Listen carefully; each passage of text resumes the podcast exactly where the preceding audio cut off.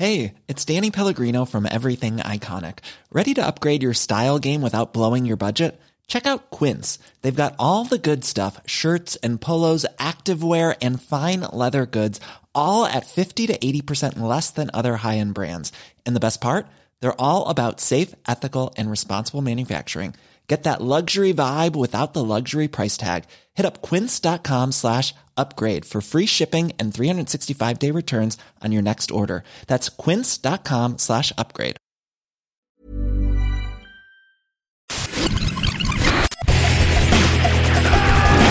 Bienvenue dans Stéroïdes, le podcast qui fait l'exégèse des gros bras.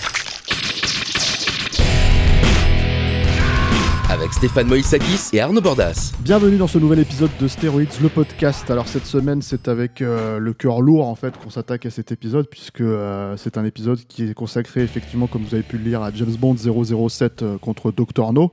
Mais c'est surtout en fait pour nous la volonté de rendre un hommage à Sean Connery qui vient de nous quitter à l'âge de 90 ans, mais c'était c'était samedi dernier, le 31 octobre.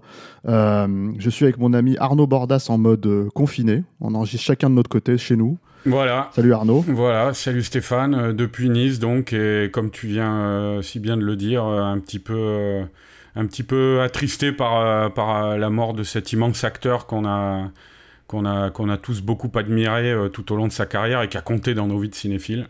Voilà, et alors en fait, pour faire d'abord une petite aparté triviale, on enregistre grâce à un micro que euh, qu'on a pu t'envoyer puisqu'en fait on s'est un petit peu préparé avec le confinement et, les problématiques. En fait donc normalement on devrait avoir moins de problèmes de son qu'auparavant. Mm.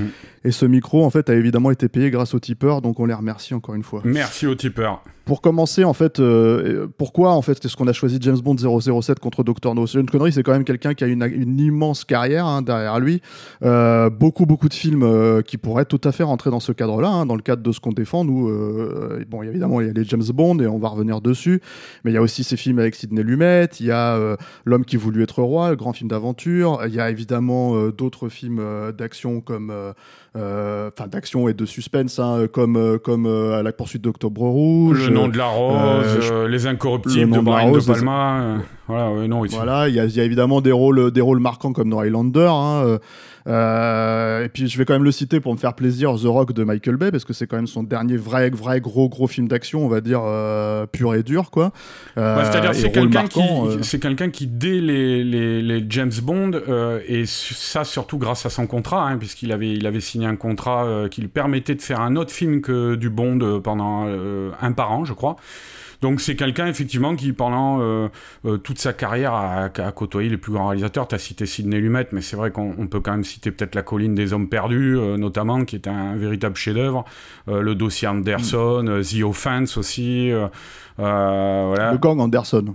Ouais, j'ai dit quoi? Le dossier Anderson. Ouais, pardon, ouais, c'est vrai, c'est le gang Anderson, ouais, The Anderson, Anderson Tapes. Et puis, euh, euh, ouais, qu'est-ce qu'on peut citer? Le Lion et le Vent de John Milius, euh, La Rose et la Flèche aussi de Star Lester, qui, est, mm-hmm. qui est une grande adaptation de Robin des Bois. Euh, il, a, il, a, il, avait participé à celle de Kevin Costner après dans les années 90, mais il avait un tout petit rôle. Indiana Jones, c'est la dernière croisade qui a marqué beaucoup de gens de notre génération parce qu'il jouait le père euh, d'Indiana Jones. Hein, c'était le troisième épisode. Euh. Il, est, il, est, bah, il, était formidable hein, dedans. Ah vraiment, c'était un rôle. Et puis c'était pas un rôle facile à, attraper, donc enfin à faire quoi, parce que mine de rien, on était déjà au troisième film. il fallait que, ça soit un acteur d'une certaine stature quoi. Mm. il est hyper drôle dans le rôle, hyper touchant. C'était vraiment, enfin c'était pas facile, mais en même temps, c'était une évidence. Quoi. Non, non, mais c'est vrai, c'est tout à fait. Et, et, euh, c'est vrai que. Ouais, on peut, on peut citer aussi, bon, Octobre Rouge, tu l'as fait, on peut citer Outland euh, de, de, Peter Iams, euh, Bandy Bandy de Terry Gilliam, où il jouait Agamemnon.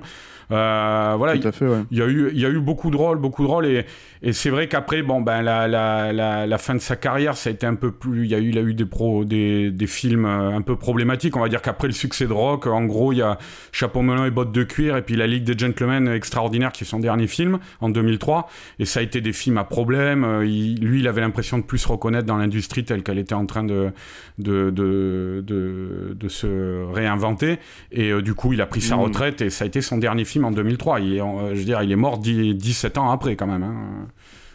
Alors avant de, avant de s'attaquer euh, à, James Bond 007 contre Doctor No, on va expliquer pourquoi on l'a choisi. Mais avant, avant de faire ça, je vais quand même citer un dernier film qui est La Grande Attaque du Train d'Or de Michael Crichton parce que sinon je pense que Rafik, euh, Rafik m'en voudrait. Il, m'a demandé plusieurs fois et on va le faire, hein, euh, un de ces quatre, faire un épisode de, de stéroïdes spécialement consacré au film de Michael Crichton. Donc on le fera. non non mais c'est un, un, film important, c'est un super film, tu vois. Mais on, on les a pas tous cités. Hein. Là je viens de penser aussi à Zardos de John Boorman, tu vois, même s'il avait un look un peu improbable mm. dedans, mais, euh, mais c'était quand même un, un, grand réalisateur des années 110. On n'a pas cité Hitchcock aussi, hein, avec Pas de printemps pour Marnie.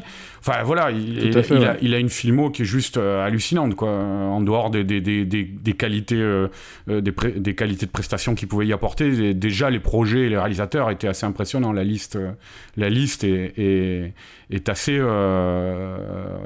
pas commune, quoi. En tout cas, pas, pas comme forcément tous les acteurs de sa génération. Quoi. Ouais, et puis en plus, c'est quelqu'un qui avait quand même euh, cette première problématique qui était de se sortir de ce rôle de James Bond. Hein. C'est-à-dire qu'à la base, euh, ça aurait pu l'enfermer, comme ça a été le cas de, pas mal des autres acteurs derrière. Hein. Euh, je pense notamment à Roger Moore, hein, qui a pas fait grand-chose depuis, depuis qu'il a arrêté justement le rôle. Quoi. Mm. mais il a réussi, d'ailleurs, il a eu peut-être un peu cette problématique-là dans les années 70, pour être tout à fait honnête, mais il a réussi à s'en sortir au fur et à mesure. Et, bon, voilà, c'était une légende. Je pense qu'on peut résumer ça comme ça de toute manière. Quoi. Mm.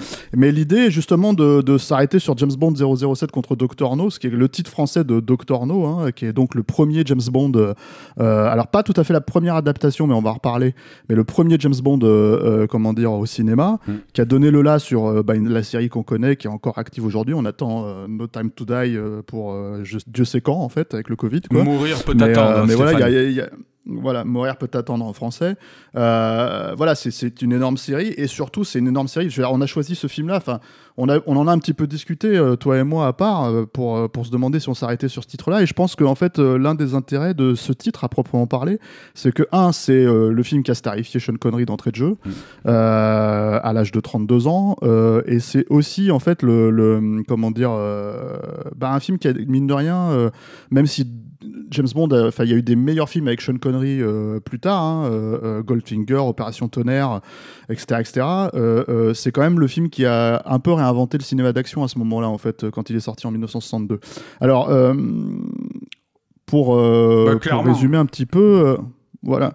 Euh, tu, est-ce que tu peux Moi, j'aime bien te lancer sur les pitchs de films. Alors, celui-là, il est un peu particulier quand même. Il est un peu compliqué, euh, je trouve, à pitcher parce que mine de rien, c'est pas ce qu'on retient quand on regarde le film. En fait, le pitch, le vrai pitch de base. Oh, euh, bah, mais je vais te laisser faire. C'est simple. Hein, oui, on va on va pitcher le film, puis après on, on, reviendra un petit peu sur sa sur sa gestation, je pense. Mais le, le... au cas où il y a des au cas où il y a des gens qui n'ont pas vu le film, on sait jamais. Hein. Voilà. non, mais le, le, film en gros, alors c'est un James Bond qui se passe à la Jamaïque et il y a des espions anglais et américains là-bas, notamment américain, ça va être le moyen d'introduire le, fameux Felix Leiter, euh, qui, reviendra de manière récurrente, qui est un espion de la CIA. Mais, euh, mhm. mais en gros, euh, on est avec des, un espion anglais au début du film qui se fait tuer. Euh, par euh, des espions euh, locaux. Et, James Bond va, comme c'est un espion anglais hein, qui dépend du MI6, il va, il va être missionné pour venir enquêter et comprendre ce qui s'est passé. Et en fait, peu à peu, il va découvrir une île mystérieuse tenue par un Chinois qui s'appelle le Docteur No.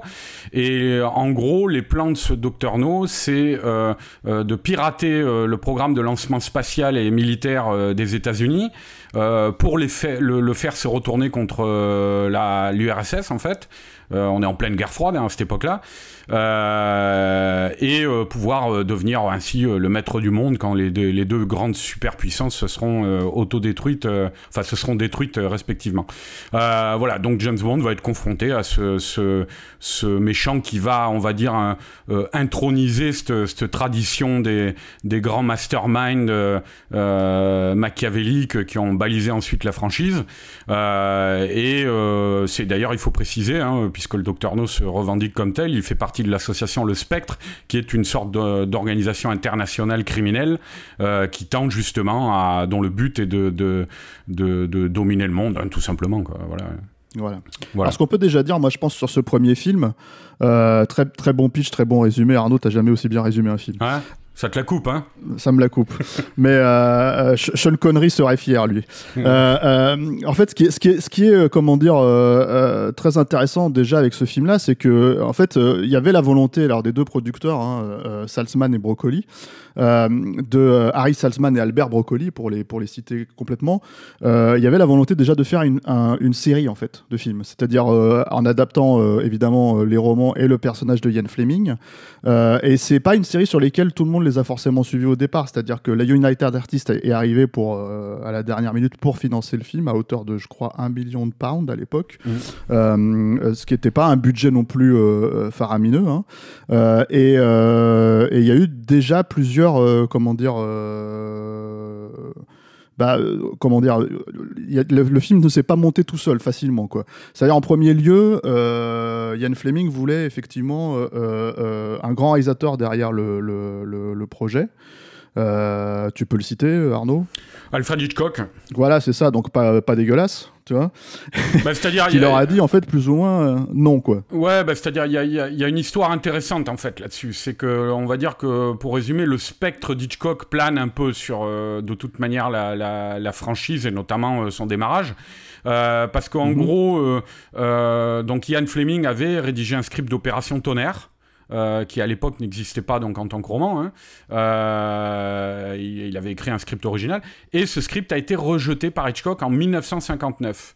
Euh, on, on connaît pas trop le- la nature des échanges entre euh, Fleming et Hitchcock. On sait juste que Hitchcock lui a suggéré de mettre, euh, de prendre Richard Burton, qui était à l'époque en pleine explosion pour jouer James Bond.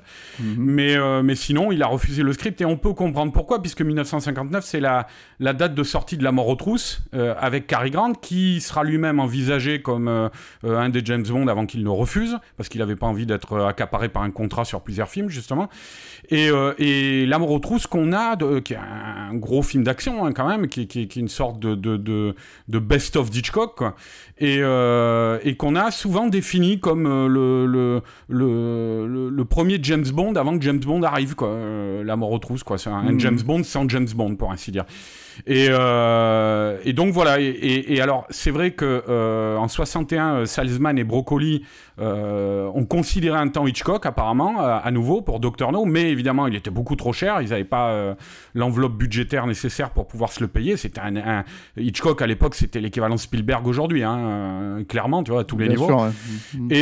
Et, et donc voilà. Mais on peut dire quand même que Terence Young, qui a été assistant brièvement, mais qui a été quand même assistant d'Hitchcock, et je crois qu'il le reconnaissait lui-même volontiers, hein, qu'il a essayé d'insuffler dans les, les, les bonds qu'il a réalisés hein, euh, euh, une, une, une sorte de, de un petit peu d'approche à la Hitchcock, quoi. Voilà. Euh, Et Mm. notamment dans Mais la volonté de c'est faire intéressant. dans dans la volonté de faire Oui, euh, oui. quelque chose de spectaculaire. Parce que juste, il y a un truc qu'il faut préciser quand même, c'est que c'est un film certes financé par, par le studio United Artists, le studio hollywoodien, mais c'est un film qui se veut un vrai film anglais et qui se veut une révolution. Dans, dans, dans, cette, euh, dans, ce, dans le contexte de l'époque. Parce que euh, Salzman et Broccoli, quand ils s'allient tous les deux, Salzman est canadien, euh, lui il venait plutôt de la, il avait financé des films un peu de la nouvelle vague anglaise, comme les films de Tony Richardson, Mm. et le Brocoli, lui, qui était new-yorkais, qui était fan de James Bond, un des livres de Fleming, euh, lui venait de, avait beaucoup de contacts dans la finance, il avait été assistant de Ward Hughes, il avait pas mal roulé sa bosse. Mais en fait, Salzman, à l'époque, a vendu le projet à Brocoli en, en leur dit- en lui disant il faut faire un James Bond, en lui disant il faut que l'Angleterre sorte euh, euh, de ce que les Anglais appelaient le kitchen sink. C'est euh, kitchen sink, c'est le, en gros, c'est le euh, comment le trou de l'évier. L'évier, quoi. Ouais, le trou de l'évier. Ouais. ouais, ouais. Et, et qui résumait un petit peu cette ambiance de cinéma un peu social, euh, un peu pas misérabiliste, mais presque, tu vois, euh, avec euh, pas mal de films avec Richard Attenborough qui a eu, qui avait eu dans l'après-guerre dans les années 50. Et en gros, Salzman lui disait maintenant, il est temps de faire des films anglais euh, rutilants avec des, des, des, des poursuites en bagnole, des décors exotiques, des nanas partout, tu vois, voilà, c'était c'était ça l'idée quoi au départ pour faire James Bond. Et, films, évidemment, des films en fait je juste internationaux. là-dessus. quoi. Et, et évidemment, bah, euh, le truc d'Hitchcock euh, semble parfaitement pertinent dans, dans cette volonté de spectacle total, quoi, tu vois, quoi. Alors pour être plus précis euh, sur euh, sur euh, sur ce scénario en fait qui va finir par donner le, le roman Opération Tonnerre, en fait en gros c'était le scénar s'appelait je crois James Bond Secret Agent. James Bond agent secret, c'était vraiment le nom de code du scénario Mhm. et, et qui a fini par devenir en fait. euh, alors il ne l'a pas écrit tout seul, Ian Fleming. Euh, il l'a écrit notamment avec un co-scénariste qui s'appelle Kevin McClory Mhm. et qui a fini par devenir en fait donc le roman Opération Tonnerre en 1961, qui devait donc effectivement être le premier, la première adaptation, euh, enfin pas tout à fait adaptation, mais le premier écrit en fait au cinéma Tout à fait. et en fait de, James Bond. Et ce qui s'est passé, c'est que justement Kevin McClory n'était pas au courant que Ian Fleming a décidé de transformer ce scénario en roman. Et donc, en fait, il l'a attaqué en justice. Ce qui fait qu'il y a eu pas mal de blocages euh, euh, de droit autour de, de, la paternité de ce scénario. Et euh, notamment, en fait, l'un des blocages, c'est que Kevin McClory a accepté euh, que ça soit adapté en 64 pour Opération Tonnerre. Et lui-même en fait a retenu une partie des droits ce qui lui a permis de faire plus tard et ça sera le dernier James Bond avec Sean Connery euh, jamais plus jamais qui est une, une espèce de faux remake d'Opération Tonnerre euh, basé sur ce qu'il avait écrit quoi. Donc euh, avec des personnages similaires euh, etc etc mais euh, alors comme tu l'as dit, il y a eu pas mal de- d'acteurs qui ont été, euh, comment dire, euh, Alors juste, Stéphane, une petite parenthèse sur, Prévu. sur, Ian Fleming, euh, enfin sur les romans d'Ian Fleming. Il faut quand même dire qu'à cette époque-là, euh, c'est un vrai coup de faire des, de, de, de faire une, série d'adaptations de ces romans-là, parce que ce sont quand même, même si ça reste considéré comme la littérature populaire et donc pas de la littérature noble, tu vois, il faut quand même dire que c'est des véritables best-sellers. hein. C'est des romans qui se vendent à l'é- à Mm. l'époque à, à peu près un million d'exemplaires par an. Euh, et c'est des, des, des, des romans très célèbres. Euh, même, tu as justement des, des grands auteurs qui l'ont consacré. Je sais que tu avais Raymond Chandler ou Somerset Maugham, tu vois, qui étaient des grands euh, euh, Mm. romanciers américains qui étaient fans de, de la série, tu vois. Donc, euh, euh, arriver avec ça, c'est quand même déjà faire un gros coup. Et je pense que Broccoli et Salzman en avaient parfaitement conscience. Et alors, évidemment, t'allais y arriver, mais je, je te rejoins là-dessus. Euh, le, le- la problématique euh, fondamentale, c'était qui va interpréter Bond, quoi. Voilà, alors il y a eu pas mal, tu l'as cité, il y a eu Cary Grant en fait qui a été prévu. On a parlé de Patrick McGowan, Ouais, euh, y a- qui était à ben, l'époque de la série Danger Man. Ouais, c'était, ils ont été envisagés, ouais, Patrick McGowan et Roger Moore, mais par contre, ceux qui ont été contactés vraiment et qui ont refusé, il y a Cary Grant pour les raisons que j'ai dit tout à l'heure, Rex Harrison Mhm. et David Niven. Et tous les trois, ils ont refusé, quoi. Et David Niven qu'on retrouvera dans le rôle de James Bond dans la version parodique de Casino Royale quelques années plus tard. Voilà. Donc voilà, il y a pas mal de choses. Il y a notamment, il y a une autre rumeur sur Roger Moore en fait. Alors lui, Roger Moore a longtemps prétendu que on ne l'avait jamais appelé avant euh, qu'il remplace Sean Connery en 73 Mhm. euh, pour vivre et laisser mourir. Mais apparemment, euh, à l'époque, il était déjà en lice pour faire Le Saint.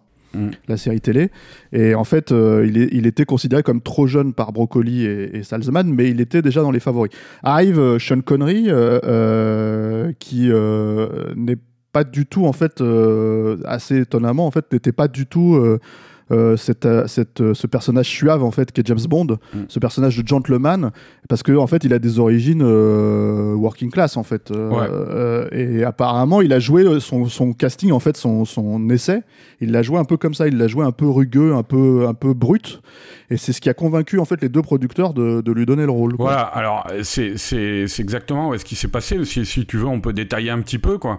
Et, et, et je vais quand même avant faire peut-être une petite parenthèse pour dire en fait l'importance des femmes. Euh, dans la carrière de, de Sean Connery. Parce qu'on l'a souvent euh, Ouais. et, et notamment dans son casting de James Bond quoi tu vois. Euh, on l'a souvent présenté comme un comme un, un gros macho mais il faut prendre conscience qu'à l'époque c'était et c'est devenu encore plus évidemment avec James Bond le sex symbole ultime quoi tu vois. Mais vraiment quoi. Mhm. c'est-à-dire par exemple il y a une petite anecdote au tout début de sa carrière. Il y a une dramatique télé pour la pour la BBC Requiem pour un champion qui est tiré d'un- classique du théâtre américain. Et il y a eu un film notamment avec Anthony Quinn très beau de Ralph Nelson. Mais bon il y avait cette dramatique télé enregistrée en direct et pour lequel il a fini par décrocher le rôle et ça a été un de ses premiers gros contrats euh, à Sean Connery. Et en fait c'est le, le, le producteur de, de, de la dramatique télé euh, c'était des téléfilms en gros filmés en direct quoi, euh, hésité et c'est sa femme qui lui a dit prends Sean Connery. Elle, devait jouer d'ailleurs dans le film quoi. Et, euh, et il lui a dit euh, pourquoi? Et il lui a dit euh, le simple fait de le regarder suffit à, à satisfaire une femme quoi. Et, euh, et, voilà. Et, et, et, après, par la suite, euh, donc, on, on, quand on en vient à James Bond, euh, si il faut bien se dire que si Harry Salzman et Harry Broccoli ont considéré Bond, c'est grâce à Dana Broccoli, la femme de, de Harry Broccoli, mm. qui lui a conseillé de, de, d'auditionner Sean Connery. Alors c'est vrai, tu, tu, le, le, truc que tu racontais, en fait, il s'est pointé à l'audition, Sean Connery. normalement, à cette époque-là, les acteurs, ils se mettaient un costard cravate, costard cravate, tu vois, bien coiffé, impeccable, tu vois. Et lui, il est arrivé, euh, je sais plus, avec une sorte de chemisette, euh, avec des mocassins à la cool, quoi. Et, euh, et en fait, euh, je crois que c'était Salzman des deux qui était assez formel, formaliste, quoi, tu vois, sur les, les questions d'étiquette sociale, comme ça. L'a assez mal pris. Et donc, l'audition s'est plus ou moins bien passée, mais à la fin, il lui a dit, ouais, euh, qu'est-ce que c'est que cette, tenue en gros quoi? Et là, euh, Connery avec son tempérament euh, qui allait devenir légendaire, hein, il a tapé sur la table et puis il a dit bon bah écoutez, euh, je suis comme ça, vous me prenez comme ça ou alors vous me prenez pas et puis c'est tout. Et, et ils l'ont regardé partir. Et ils l'ont regardé par la fenêtre, racontait le salesman, et, il disait on l'a vu traverser la rue. Il dit littéralement tel Superman, quoi, en faisant des enjambées vers sa voiture, et après sa réaction, et en voyant ça, on s'est dit putain, mais c'est lui quoi, c'est lui qu'il nous faut quoi. Voilà. Et, et alors il y a, y a, un truc assez célèbre aussi, euh, c'est que donc ils ont cru dès cet instant-là, mais par que par contre il y a eu un retour de United Artists qui lui ont ils ont envoyé des essais filmés euh, à Hollywood à, au studio. Et United Artists leur a simplement répondu un télégramme en disant voyez si vous pouvez trouver mieux. Et heureusement, ils, ouais. les, ils les ont pas écoutés, quoi. Et, euh, voilà. Mais même, euh, apparemment, même Ian Fleming hein, euh, n'était pas trop satisfait du casting. Alors lui, c'était pour des raisons, parce que Sean Connery est écossais, donc ce qui n'est pas le cas de James Bond, hein, de, tel qu'il a été écrit. Et en fait, apparemment, il avait déjà un premier problème vis-à-vis -vis de ce casting-là, sur cette base-là, en fait, sur la, les, racines, on va dire, de, de, de Sean Connery, quoi préciser une dernière chose avant de, de, se lancer quand même dans le film hein, et de ce que le film représente.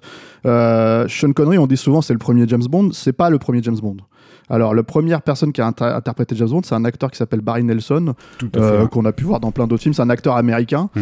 euh, qui, euh, comment dire, qui qu'on a vu notamment dans Le Shining de Kubrick, hein, mmh. qui oui, avait joué le en fait. C'était le directeur de l'hôtel, je crois. Hein Ouais, c'est ça, je Il crois, me semble ouais. qu'il en reçoit fait, euh, Jackie euh, Wilson au début du film. Voilà. Et en fait, euh, et Barry Nelson, en fait, a interprété le personnage alors avec un, un pape. Enfin voilà, il, il était pas trop, on va dire pas trop dans le ton en fait, mais dans une adaptation euh, américaine euh, de chez CBS, en fait, de Casino Royale. Mm. Mais alors c'était vraiment, euh, c'était quelques années auparavant. Déjà, c'était en 1954.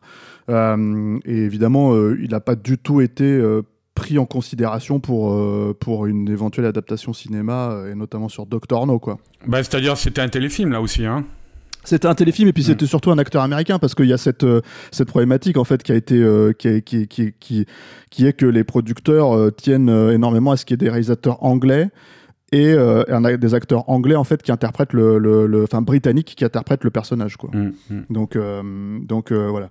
Alors donc comme on l'a dit, l'autre avantage en fait de, de, de, commencer par une adaptation de Doctor No, hein, qui je crois si je dis pas de bêtises le sixième roman hein, de James Bond mmh. de Ian Fleming. Donc c'est pas tout à fait le premier. Le premier est en Casino Royale.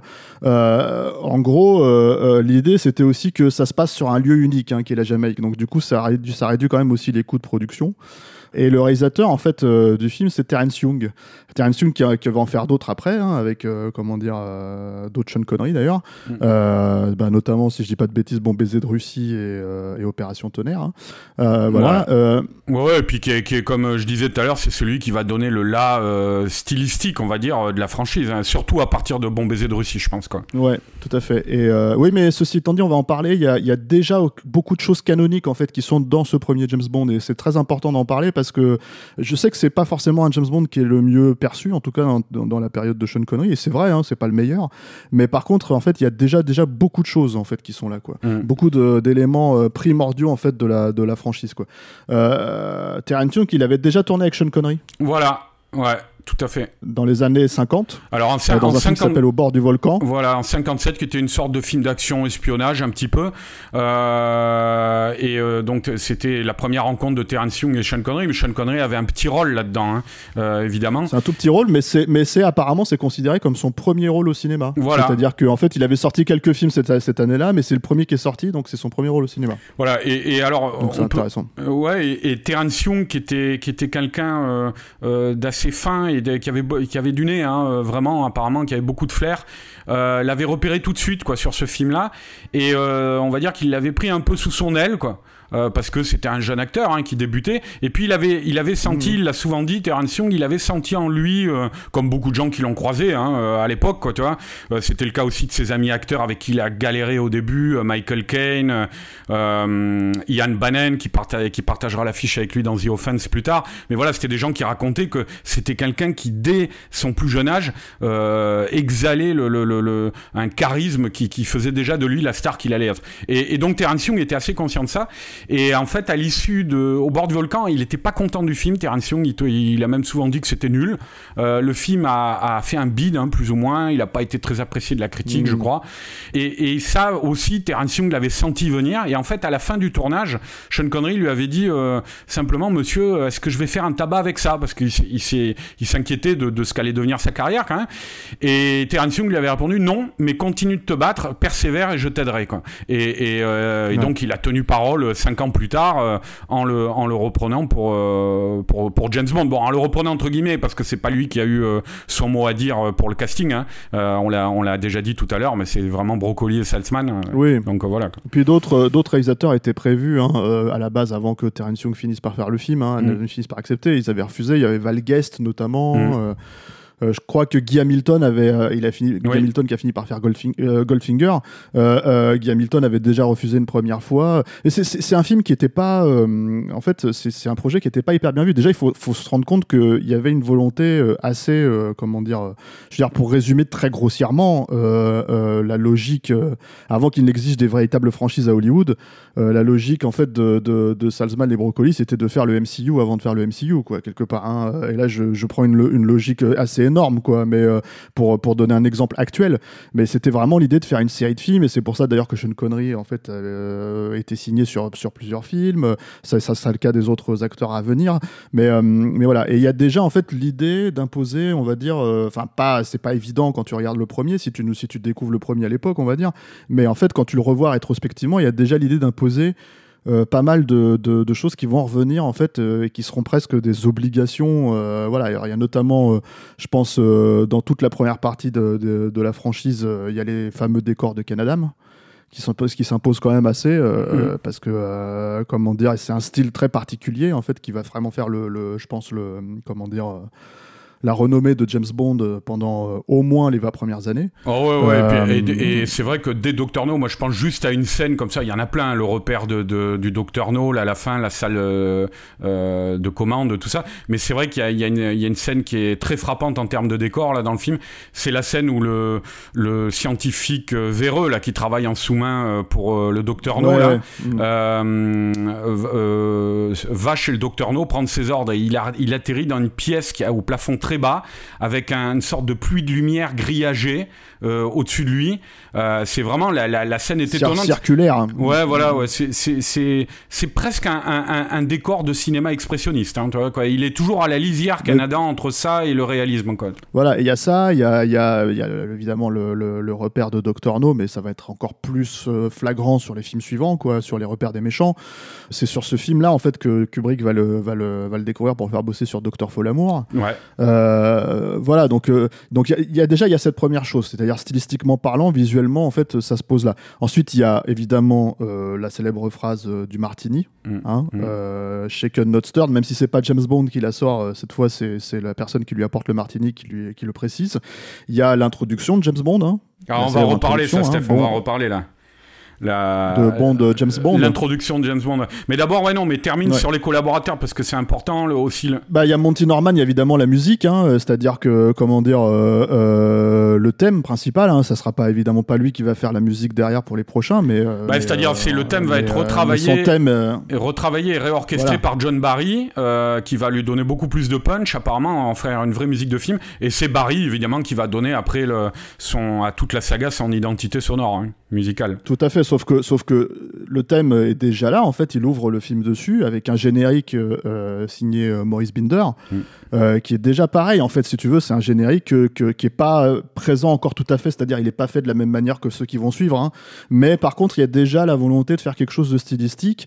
À quoi d'autre? Il y a évidemment avec le canon, notamment. Et hein, quelque le chose canon de. flingue, Maurice Binder, juste une petite parenthèse sur lui, parce que quelque chose de stylistique et qui redouble parfaitement la musique. Je crois que c'est Monty Norman qui l'avait dit, euh, qui, euh, qui était très euh, circonspect vis-à-vis du choix de Maurice Binder pour le générique.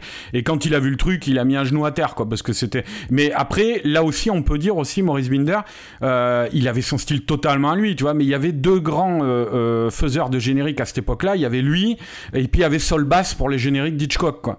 Et, Bien sûr, et- et- ouais. et là encore, ces années-là, là, au tournant des années 50 et 60, euh, ils vont se tirer la bourre tous les deux, Maurice Binder via James Bond et Sol Bass via Hitchcock, euh, euh, avec des génériques de toujours plus en, euh, expérimentaux, toujours plus en, ouais, en avance sur leur époque, tout ça. Donc c'est- marrant parce que t'as toujours, je te dis, ce petit fantôme d'Hitchcock qui plane au-dessus de la saga, quoi. Tout à fait, mais de toute façon, je pense que c'est la grosse référence. C'est-à-dire que, en fait, il faut préciser ces choses-là. Plus tard, en fait, euh, la plupart de James Bond vont euh, se réinventer euh, en suivant la mode du moment. Mm. C'est-à-dire film d'arts martiaux asiatiques avec, comment dire, avec euh, l'homme au pistolet d'or. euh, c'est pour ça que ça se passe à Hong Kong. Euh, film, euh, comment dire, euh, Black Exploitation avec euh, avec Vivre et laisser mourir, par exemple. Euh, formule à la Joel Silver sur euh, Permis de tuer ce genre de choses en fait. Euh, on, peut, on peut vraiment faire tous les films plus ou moins euh, et, les, voir qui se Moonraker c'est Star Wars. Enfin voilà, c'est- assez flagrant. Mais, euh, mais, euh, mais en dehors de l'ombre d'Hitchcock qui plane effectivement sur, euh, sur, euh, sur les premiers Sean Connery, ça reste par contre des films en fait qui vont donner le là dans le cinéma d'action. Et euh, une, dernière, une des dernières choses en fait, euh, c'est sur Maurice Binder, c'est que euh, il a créé évidemment le fameux canon iconique qui est déjà là, hein, qui est déjà. C'est pas Sean Connery qui, qui interprète le, le James Bond en fait, qui tire sur la sur la caméra, mais euh, avec le, le- la filet de sang qui coule. Mais euh, mais le cette image là qui est hyper iconique que tout le monde. Enfin quand tu dis James Bond, c'est je pense la première image qui qui, qui, qui vient en tête euh, auprès des spectateurs. Elle est là depuis euh, déjà Doctor No quoi. Il y a aussi bon bah, alors, a moi, juste une la- petite la fameuse logique euh, des deux des- attends il y a la fameuse logique des deux Bond girls aussi hein, une méchante une gentille Ouais. etc. etc. Il y a- il y a- en fait, toutes ces choses-là, elles sont déjà là, elles sont déjà mises en place, et c'est quelque chose qu'on va retrouver jusque dans les, les films de, avec Daniel Craig, en fait. Donc, euh, donc, Voilà. Et, et- non, ouais, non, moi, je, disais juste une petite parenthèse par rapport au canon, là, la vue euh, à l'intérieur du canon. Il faut quand même rendre à César ce qui, euh, ce qui, est, ce qui appartient à César, parce que moi, je le vois jamais spécifié, ce truc-là. Mais en fait, cette idée euh, est un plan qui existe euh, dans un film de Samuel Fuller, 40 tueurs, qui est un western avec Barbara Stanwyck, qui date de 57, donc 5 ans avant, et où on voit euh, à travers le canon, comme ça, avec la même euh, euh, frise en spirale, comme ça, le, le visage d'une jeune fille qui regarde à travers le, euh, canon. Et euh, voilà, donc c'était juste pour l'anecdote, mais c'est parce qu'on n'en parle jamais, mais c'était cette idée visuelle avait été inventée par Fuller 5 ans avant. Et pour finir sur les collaborateurs, il y a un dernier collaborateur, je pense, qui est important.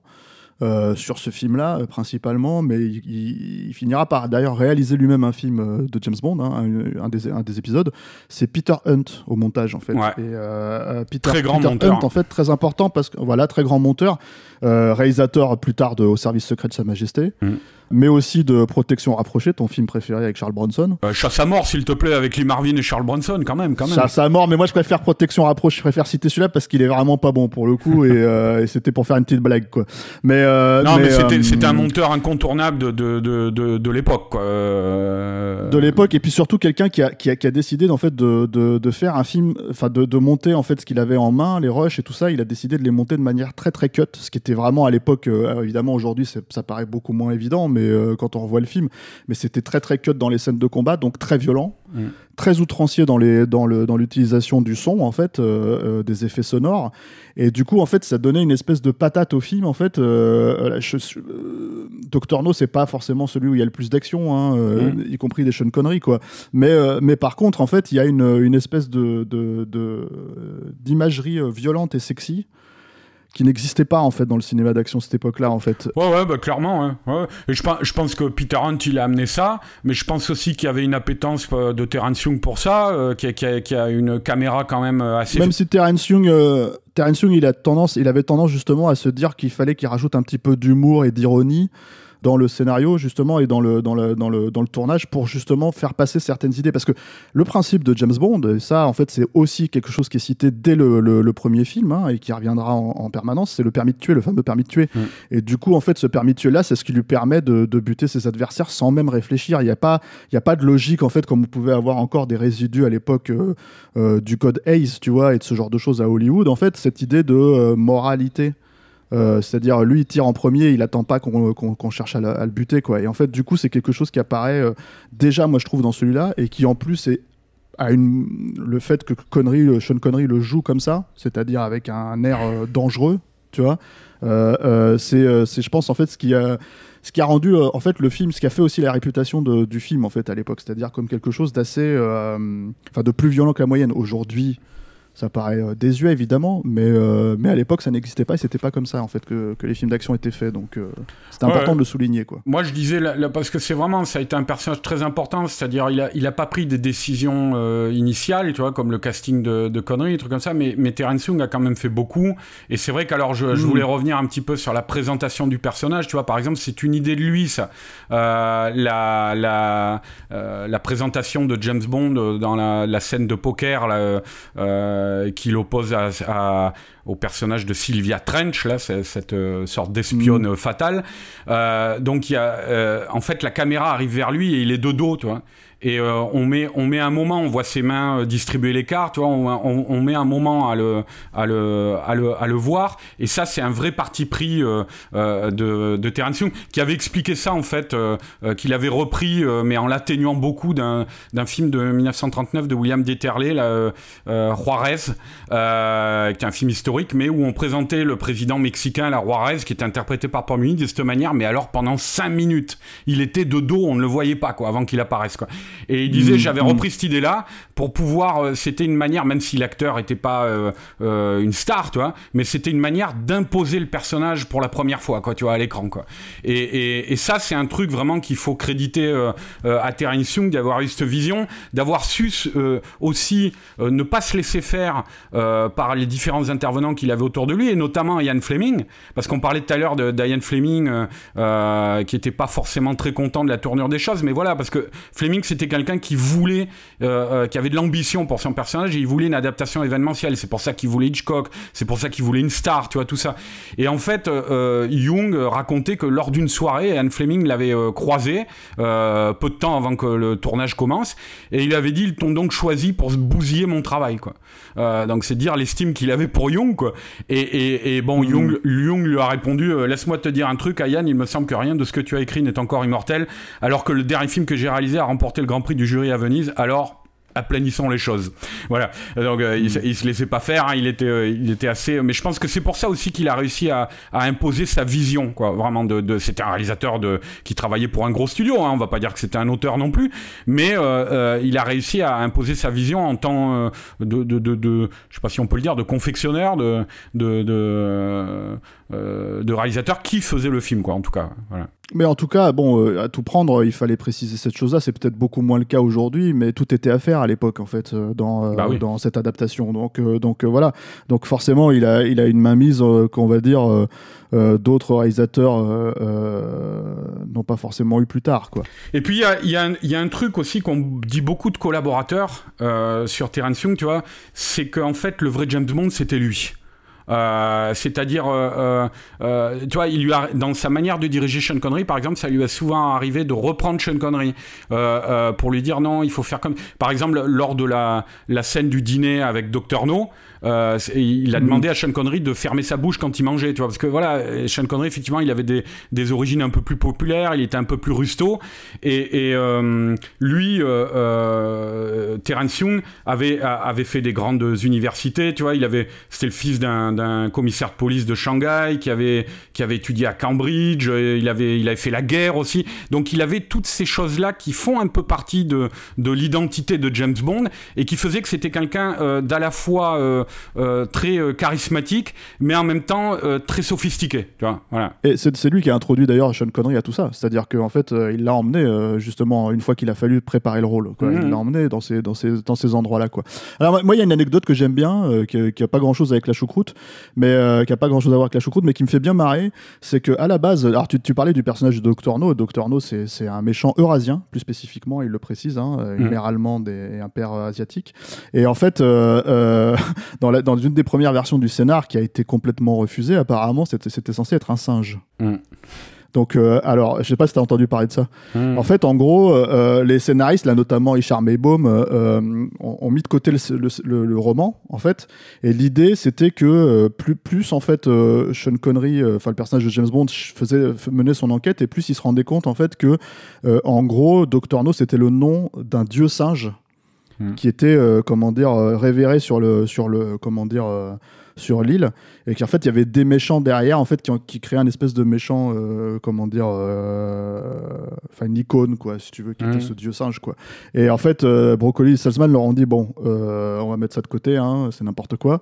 Donc voilà quoi. Mais moi je trouve ça marrant de me dire que les origines de James Bond c'est que le méchant ça devait être un singe quoi. Voilà donc c'est ouais ouais bah écoute je voulais hein. le caser quoi. Ouais, ouais. et puis oui, je voulais le caser parce que j'aime bien les singes. C'est tout j'ai le droit d'aimer les singes non ou pas non mais tout à fait c'est ton droit le plus absolu Stéphane et loin de moi l'idée de, de, te le contester. Euh, mais du coup, euh, il, a, il, a, il a été euh, interprété, Dr No, par un acteur, il faut le préciser, qui n'est pas asiatique du tout, hein, qui n'est pas chinois, Joseph Wiseman, qui est un acteur mm. canadien, hein, qui était assez, assez connu à, cette époque-là. Et, et, voilà, donc c'est un, il évidemment, il est maquillé, hein, on, lui a, on lui a bridé les yeux, on va dire, ce qui lui donne un aspect assez assez bizarre à l'écran. Hein. Je sais que moi, j'ai revu le film pour la préparation. Tu vois, je l'ai revu avec ma, ma, fille de 10 ans, euh, Juliette, qui m'a dit euh, Mais il est en image de synthèse, le personnage non, mais c'est vrai qu'il a un aspect assez bizarre euh, à, l'écran, ce côté euh, comédien mm. occidental grimé, ça se voit quand même. C'est, pas, pas évident à dissimuler. Quoi. On va peut-être un peu boucler la boucle, ça fait presque 40 minutes qu'on parle du film là. Voilà, que finalement ce, ça va être un énorme succès évidemment, et que ce personnage que le, Sean Connery lui-même ne voyait que comme une parenthèse dans sa carrière va, va devenir une véritable icône. Ça a été un très gros succès, à tel point que le euh, faut voir que le, film suivant qui s'enchaînera très vite, Bon baiser de Russie, euh, a eu un budget qui est un an après. Ouais, un an après, un, budget qui représentait euh, littéralement le double euh, euh, mm. de Dr No. Et, et, voilà, et c'est un film effectivement qui a imposé Sean Connery comme un, un, acteur, je le disais tout à l'heure, un, un sex symbole, mais tu avais Zena Marshall aussi qui, qui interprète dans le film l'espionne là, avec qui il couche là au milieu du film, hein, son, qui est une antagoniste hein, clairement. elle expliquait qu'à la première du film, toutes les femmes étaient euh, le, regard rivé vers lui. Il avait euh, l'actrice euh, Anita Ekberg notamment hein, qui qui était à côté de lui pendant la première et qui regardait qui ne regardait pas le film en fait, qui a passé le film à regarder Sean Connery et, et elle avait cette formule en fait Zena Marshall où elle disait l'effet qu'il pouvait faire aux femmes jusque là fut tout à coup décuplé. James Bond a fait de lui un aphrodisiaque vivant quoi. Et, et je pense que ce qui est intéressant dans la carrière de Sean Connery, c'est qu'il va accepter ça, Sean Connery, mais en même temps, euh, par euh, ses choix de rôle, il va continuellement euh, essayer de s'en extraire, tu vois, quoi. Et, dès le départ, hein, parce que tu, tu, prends par exemple à peu près à la même époque que les James Bond, là, quand il, accepte pour la colline des hommes perdus de Sidney Lumet de jouer un, prisonnier, il, il s'enlaidit un peu, il se met une moustache, il assume sa calvitie naissante, parce qu'il faut dire, dans, mmh. déjà dès Doctor No, il, il, il avait une sorte de complément capillaire là, de, de, de petite perruque. Euh, et, et- Mais c'est beaucoup moins évident que, que dans les films qui vont suivre. ouais, ouais, évidemment. Mais, Dans les euh, films mais- qui vont suivre, la moumoute, euh, notamment, moi je pense on ne vit que deux fois, et puis surtout le, le dernier pour Brocoli et Salzman, là, euh, euh, comment ça s'appelle bah, J'avais dit on ne vit que deux fois, mais celui qui est limite une parodie, là, les diamants les sont diamants éternels. sont éternels. Ouais. C'est, c'est la moumoute, elle est juste, euh, c'est, c'est, elle devrait avoir un crédit à part, quoi, tellement, euh, Ouais. tellement tu vois qu'elle, quoi. Non, non, mais voilà, bon, c'était, c'était pour dire, euh, c'était, c'était, c'est quelqu'un qui dès le départ euh, a assumé James Bond, mais tout en essayant de prendre, euh, de, de, de prendre ses distances et d'essayer de faire autre chose. Et c'est comme ça qu'il est devenu euh, l'acteur légendaire qu'il fut, quoi. hein. Bien sûr. Et alors le, le truc pour terminer, c'est que parce qu'on n'en a pas parlé, il y a quand même, euh, il y a quand même, euh, en fait, euh, le film a laissé derrière une, une petite odeur de soufre, un peu, un peu, comment dire, euh, étrange, parce que quand le film est sorti en Italie, il a été condamné par le Vatican, Mm. Ah bah je savais pas ça, tu vois. officiellement. Hein, Mm. tu vois, officiellement, tu vois. Ah, le, le terme, c'était une dangereuse euh, mixture de violence, de vulgarité, de sadisme et de sexe. Mm. tu vois, donc euh, rien que ça, tu vois. Et le Kremlin a aussi fait un communiqué officiel en disant que c'était la que James Bond était la personnification du capitalisme euh, du enfin du diable capitaliste quoi. Ouais, bah, carton plein, quoi. Voilà, non mais c'est drôle parce que Les, curés, les cocos, euh, tout le monde euh, debout, quoi. non mais évidemment, mais après le truc c'est que évidemment parce qu'on en a pas parlé aussi, il y a Ursula Andress Ah oui. qui a fait grosse grosse impression hein, euh, comme la Bond girl principale Mm. et notamment son apparition sur la plage à la base elle était censée être euh, nue comme Mm. dans le roman Mm. Euh, mais en fait évidemment les censeurs ont dit c'est pas possible on peut pas faire ça Mm. Euh, il y a notamment une- un passage très rapide où quand ils se font justement laver chez Dr No parce qu'il y a des problématiques de radiation dans une scène euh, qui a d'ailleurs été parodiée plus tard par Austin Powers. Euh, dans cette scène en fait où elle passe les différentes douches en fait pour tester les, les tests de radiation elle est censée être nue et un- à un moment donné un plan très rapide où on pense que c'est le cas, mais elle portait en fait un, un costume, enfin, un- comment dire, un com- truc couleur chair comme ça. Mais voilà, et en fait, il y a tout un tas de trucs. Il n'y a pas que Sean Connery qui représente. on Ah non, mais c'est clair, le- cette le scène quota, le quota sexe. euh, Ouais, non, Voilà. cette, cette scène sur la, cette plage là, des Caraïbes où elle sort avec son, son, son maillot de bain et son couteau là, sur les hanches, là, elle est, euh, c'est une des scènes les plus, euh, les plus mythiques de l'histoire du cinéma. Et ça, là, là, là, Mm. là aussi, l'in- l'intelligence c'est de, de Jung, c'est d'avoir su la filmer aussi parce que c'était un physique pas évident. euh, Ursula Andress, hein, c'était quand même une nana d'un mètre 80 euh, qui était assez mastoc, quoi, assez musclée. Euh, et bon, elle avait euh, l'avantage. dans- athlétique, quoi. Ouais, athlétique, ouais. Et elle avait l'avantage dans ces, dans ces scènes d'être, euh, de côtoyer euh, Sean Connery qui fait quand même 1m90, lui, tu vois. Donc, euh, voire plus, hein, je sais plus exactement. Mais, euh, mais c'est vrai que cette scène, voilà, elle a, elle a, elle a marqué au point d'être reprise après par la suite, y compris dans, dans euh. Euh, si, c'est ça, hein, c'est Another Day, le, le Pierce Brosnan. euh, Avec Ali, avec Ali Berry, oui. voilà, avec Ali Berry qui refait la scène euh, avec le même maillot, le même couteau, tu vois, sauf que la, la, la couleur du maillot a changé. Mais, euh, mais oui, oui, non, non, c'est, ça, a été, euh, ça a été vraiment euh, un, un élément important de la réussite du film.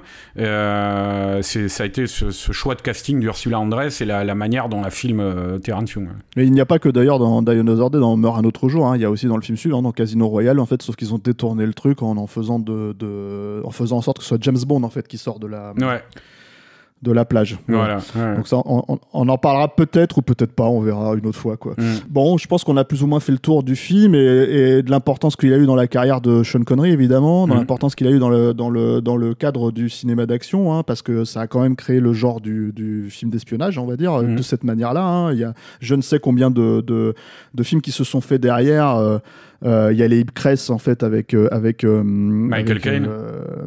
Michael Caine, voilà, merci. Il y a évidemment les OSS 117 chez nous, euh, ce genre de choses, quoi. Et puis ça, ça a donné juste un genre euh, qui depuis a été surparodié aussi, hein, euh, euh, donc voilà, quoi. Et qui est euh, un genre majeur, un sous-genre majeur du cinéma d'action, quoi. Mm, mm. Euh, voilà.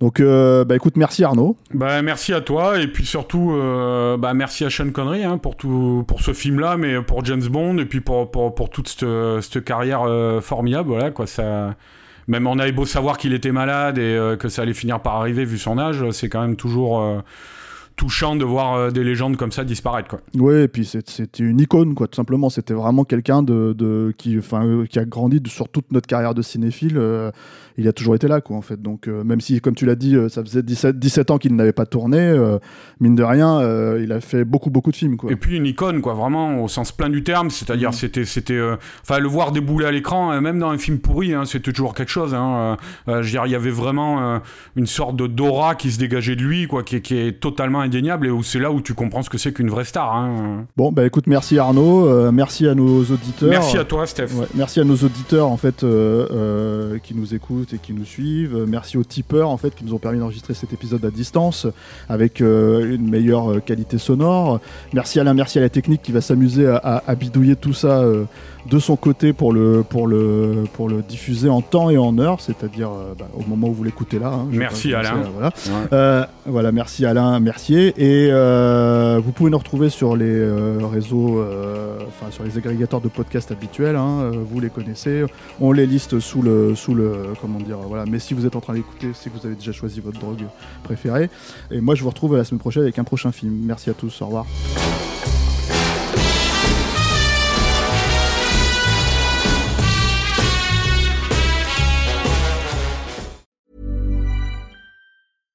Mom deserves the best, and there's no better place to shop for Mother's Day than Whole Foods Market. They're your destination for unbeatable savings, from premium gifts to show-stopping flowers and irresistible desserts. Start by saving 33% with Prime on all body care and candles. Then get a 15-stem bunch of tulips for just $9.99 each with Prime. Round out Mom's menu with festive rosé, irresistible berry chantilly cake, and more special treats. Come celebrate Mother's Day at Whole Foods Market.